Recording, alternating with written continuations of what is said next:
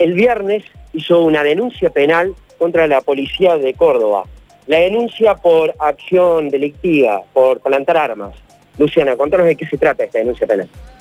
Bueno, en realidad es una denuncia a raíz de que, si bien con el caso de Blas todos nos hemos escandalizado mucho y conmocionado como sociedad, lo cierto es que no es un caso aislado.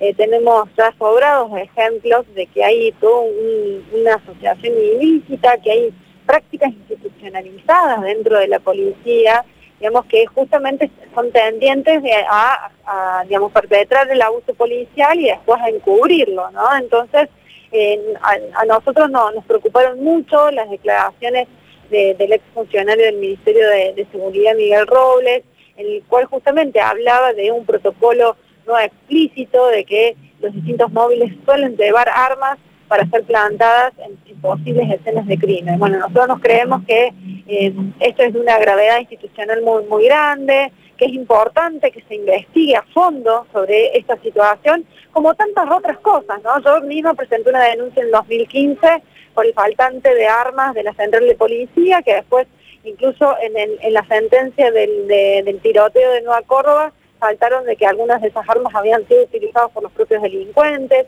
un lugar donde también desapareció el arma homicida, donde hubo manipulación de evidencias, falsificación de autopsias, cosas gravísimas, gravísimas, y están a cargo de eh, nuestra policía que contradictoriamente debería ser quien cuida a la sociedad, ¿no? Y claramente lo que genera es, más inseguridad para todos nosotros. ¿Qué pensás de la, bueno, la, la plana intermedia, diríamos, de la policía tanto Cumplido, Piva, Turri, que dejaron sus puestos, pero no Vélez. ¿Qué crees de eso?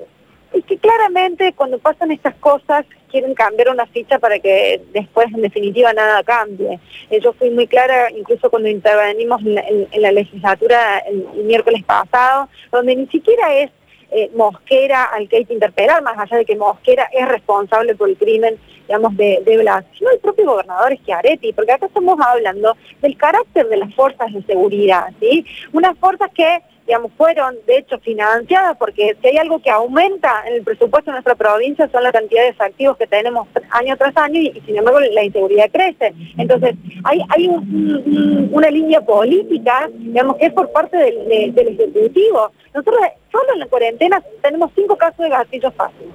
Si contamos el año pasado, tenemos 20 víctimas en manos de la policía. Y si contamos los 20 años, más de 20 años, digamos, de las gestiones del PJ, son casi 400 víctimas que tenemos en manos de la policía.